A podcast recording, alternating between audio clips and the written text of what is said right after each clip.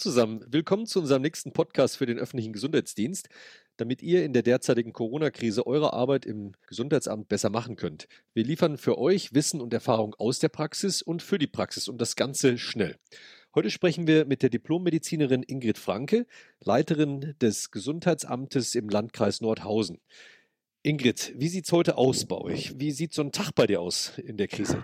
Also heute sieht es konkret so aus, dass wir 29 Fälle nachgewiesener Covid-19-Infektionen im Landkreis haben mit 83.000 Einwohnern. Das heißt, wir haben eine Inzidenz von 33 Fällen pro 100.000 Einwohnern und gehören damit im Vergleich der Landkreise des Freistaates Thüringen zu einem Landkreis, der eher weniger betroffen ist. Natürlich haben wir in Thüringen unsere Hotspots, ein Landkreis Kreiz mit 218 Fällen pro 100.000 Einwohnern und dann die größeren Städte im Freistaat Thüringen, Jena hat eine Inzidenz von 126 Fällen, Weimar von 78 Fällen und Erfurt von 48 Fällen. Und wie gesagt, die Landkreise sind bis auf zwei Ausnahmen eigentlich in Thüringen eher weniger betroffen. Also sagst du so, keine Krise bei euch in Thüringen oder wie sieht's aus? Oder macht euch das zu schaffen? Oder ist das, was ihr noch so im normalen Pensum abarbeiten könnt? Äh, nein, ich denke, alle Gesundheitsämter, ich auch, haben unser internes Management schon umgestellt und das bezogen auf mein Gesundheitsamt seit Februar. Ich habe also bereits am 27.01. Schutzausrüstung für meine Mitarbeiter des Gesundheitsamtes geordert. Und das war gut so. Ich hatte Ende Januar kein Problem, meine FFP2-Masken, Kittel und so weiter zu ordern. Und ich habe im Februar angefangen, eine regelmäßige Frühbesprechung für meinen Bereich Hygiene, Infektionsschutz einzuführen. Das war bis dahin nicht üblich.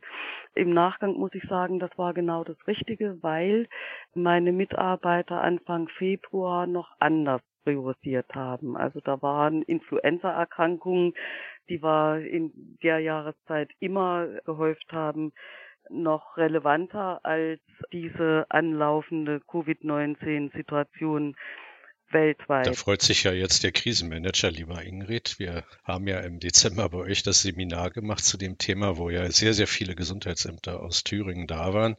Hat das denn euch äh, so ein paar Impulse gegeben, wie ihr jetzt arbeiten müsst? Na, selbstverständlich hat uns das Impulse gegeben, weil es eminent wichtig ist, dann als Amtsleiter sich selbst zu strukturieren und eben auch die relevanten Mitarbeiter und Jetzt nach zweimonatiger Erfahrung mit der Situation ist es auch unerlässlich, dass man vordenkt als Amtsleiter und auch schon die nächsten Schritte im Blick hat, wie man sich noch besser strukturieren kann, wo man möglicherweise noch Personal hinschieben muss, die man auch mit einer gewissen Vorlaufzeit einführt in diese Materie, damit dann im Bedarfsfall auch gut weitergeht, dass noch höhere Infektionszahlen auch intern gemanagt werden können. Wir sagen ja immer, man muss vor die Lage kommen. Ne? Das ist ja so ein bisschen Richtig. das Stichwort. Es waren ja wirklich viele Gesundheitsämter da. Ihr kommuniziert ja auch miteinander. Hast du den Eindruck, dass es in Thüringen da auch ein professionelles Krisenmanagement gibt jetzt insgesamt in, unter den Ämtern? Das kann ich momentan gar nicht sagen, weil keiner von uns Zeit hat, sich jetzt untereinander kurz zu schließen. Das ist schwierig. Ich denke, in Thüringen sind die 22 Gesundheitsämter über weite Teile Einzelkämpfer und strukturierte Vorgaben von unseren Fach- und Rechtsaufsichtsbehörden.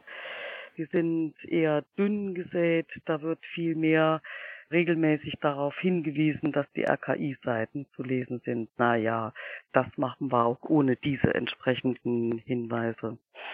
Es ist ja auch so, dass Thüringer Gesundheitsämter personell nicht sonderlich gut ausgestattet sind, insbesondere die ärztliche Besetzung fehlt.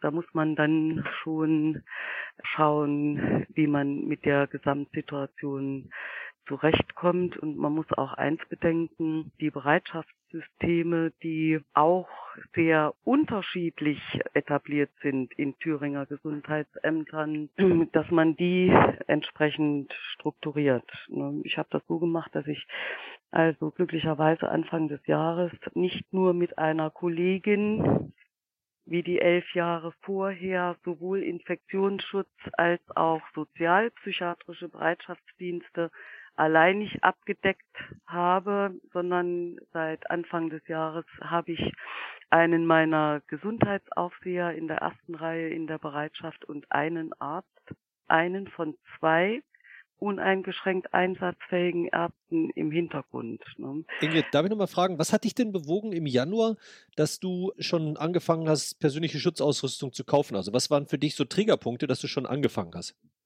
Na, die Triggerpunkte waren ganz einfach. Das Geschehen, das sich in, in China entwickelt hat. Wir hatten keine Daten, aber alleine die Tatsache, dass die Infektionszahlen, zumindest die, die bekannt gegeben wurden, innerhalb kürzester Zeit sprunghaft angestiegen sind, haben mich schon dazu gebracht, zu sagen, das kann nur im mindestens eine Infektion sein, die über Tröpfcheninfektionen weitergegeben wird und dass es dafür letzten Endes weltweit kein Halten geben kann aufgrund der internationalen Verflechtung im Personenverkehr, im Warenverkehr. Und das hat mich dazu gebracht, eben schon zu sagen, da kommt Deutschland auch nicht dran vorbei. Die Virologen und das Robert-Koch-Institut hat zu dem Zeitpunkt noch gesagt, das trifft uns nicht. Was hat, was hat, was hat dich ja, anders ich habe äh, genau die Tatsache, ne, das tägliche Verfolgen des Geschehens und ich habe seit jeher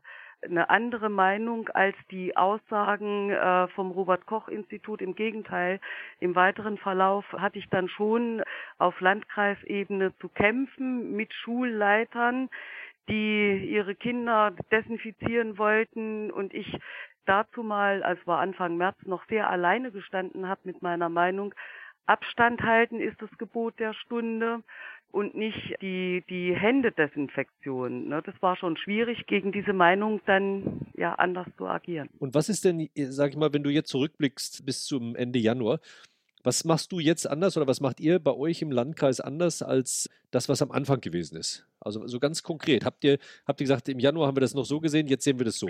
Nee, äh, wir haben also erstmals unseren Koordinierungsstab Covid-19, so heißt der im Landkreis Nordhausen, der hat erstmals am, am 6. März getagt, Tag seitdem einmal wöchentlich und wir haben im Rahmen dieses Koordinierungsstabes schon vor Wochen festgelegt, dass der Landkreis Schutzmaterialien in Größenordnung einkauft, weil ich gesagt habe, das ist ein unbedingtes Erfordernis. Kaum einer ist vorbereitet, insbesondere der niedergelassene medizinische Versorgungsbereich, aber eben auch ambulante Pflegedienste. Ne? Für beide Teilbereiche gibt es keine Alternativen. Und ja, der Ruf nach Schutzausrüstung, der war so groß, dass ich dann also wirklich darauf gedrungen habe, wir müssen unter allen Umständen Schutzausrüstung für alle diejenigen, die alleine nichts mehr ordern können, besorgen. Das hat geklappt. Also wir können medizinische Versorgungsbereiche im, ambulanten Bereich, die Apotheker, die ambulanten Pflegedienste, Feuerwehren, Ordnungskräfte bis hin zu Bestattern auch mit entsprechender Schutzausrüstung erstmal versorgen. Ich meine, ich gehe davon aus, dass sich das über kurz oder lang, dass es nicht mehr so schwierig wird, wenn wir denn in Deutschland selbst die entsprechenden Produktionslinien jetzt schnell etablieren. Aber Schutzausrüstung ist eben gerade in solchen anlaufenden Situationen ein unbedingtes Muss und gerade da fehlt. Da ist man gut beraten, wenn man dann auch im Nachgang sich überlegt, wie wir künftig die entsprechende Bevorratung und Wälzung dieser Materialien hier machen. Und was sind bei euch im Landkreis die Sachen ganz konkret, auf die ihr euch jetzt vorbereitet? Also ihr seid, eure Fälle sind noch relativ wenige, ihr habt ausreichend Schutzkleidung. Kann man das mhm. jetzt bei euch aussitzen oder gibt es noch Sachen, die ihr konkret jetzt im Rahmen der Krisenstabsarbeit und im Rahmen des, der Arbeit des Gesundheitsamtes noch macht? Und was wären deine Tipps für die Kolleginnen und Kollegen in den anderen Landkreisen? Das sitzen wir überhaupt nicht aus. Wir haben als Landkreis am 12.03. die erste Allgemeinverfügung in Kraft gesetzt, die öffentliche und private Menschenansammlungen mit Teilnehmern über 500 Personen verboten hat. Wir hatten reingeschrieben, für Veranstaltungen ab 100 Personen bis 500 Personen haben wir eine namentliche Registrierung verlangt und haben dann am 19.03. die zweite Allgemeinverfügung mit einem generellen Versammlung und Veranstaltungsverbot in Kraft gesetzt und am 31.03 die Allgemeinverfügung nochmal aktualisiert. Und da habe ich dringend empfohlen, für die Landkreisbevölkerung das Tragen von Community-Masken verpflichtend in der Öffentlichkeit, äh, sprich beim Einkaufen und bei der Benutzung des ÖPNV vorzuschreiben aus fachlicher Sicht und daraus ist dann letzten Endes eine Empfehlung geworden, und da glaube ich, hat schon ein politisches Kalkül eine Rolle mitgespielt. Wir sind dafür auch gerügt worden von der Thüringer Landesregierung, die gesagt hat, nein, mit einer diesbezüglichen Verpflichtung geht die Landesregierung nicht mit. Und die Stadt Jena in Thüringen hat dennoch verpflichtend für ihre Bürger das Tragen von Community-Masken vorgeschrieben. Und ich halte das nach wie vor für ein absolutes Erfordernis, gerade mit dem Blick in die nächsten Monate. Ne, also du meinst, wissen, Thüringen weit müsste man machen? Ja, bundesweit. Bundesweit. Bundesweit, bundesweit Community-Masken und das auch im Bereich der ja, privater Arbeitgeber, also im Sinne einer betrieblichen Pandemievorsorge oder jetzt eben Planung. Warum? Das ist ganz einfach. Ein Großteil derer, die sich infizieren, sind asymptomatisch oder sind nur blande infiziert. Da stoßen wir immer wieder drauf. Die sind aber allemal gut für das Übertragen von Covid-19-Erkrankungen. Und dieser Sache werden wir überhaupt nicht Herr. Zumal wir auch heute noch in der Situation sind, dass die AKI-Vorgaben ausschließlich abstellen auf die Labordiagnostik symptomatischer. Wir wissen momentan nicht, wie hoch der tatsächliche Grad der Infektion bundesweit ist und wir wissen aber im Umkehrschluss auch nicht, wie hoch der entsprechende Durchseuchungsgrad in der bundesdeutschen Bevölkerung ist und das ist eminent wichtig, einen Eindruck zeitnah zu kriegen. Was müssten denn deiner Meinung nach die Gesundheitsämter jetzt machen? Naja, Gesundheitsämter haben natürlich mit Kontaktpersonen Nachverfolgung jetzt alle Hände voll zu tun, aber wir haben ja, beginnen ja jetzt gerade und machen die ersten serologischen Studien, um eben mal einen Eindruck zu kriegen vom tatsächlichen Durchseuchungsgrad. In Deutschland werden das dann mathematisch hochrechnen. Im Umkehrschluss, und das ist meine Abwägung, machen wir das nur, um zu wissen, wie, wie hoch ist denn aktuell die Herdenimmunität für ja. die tatsächlich vulnerablen Bevölkerungsgruppen.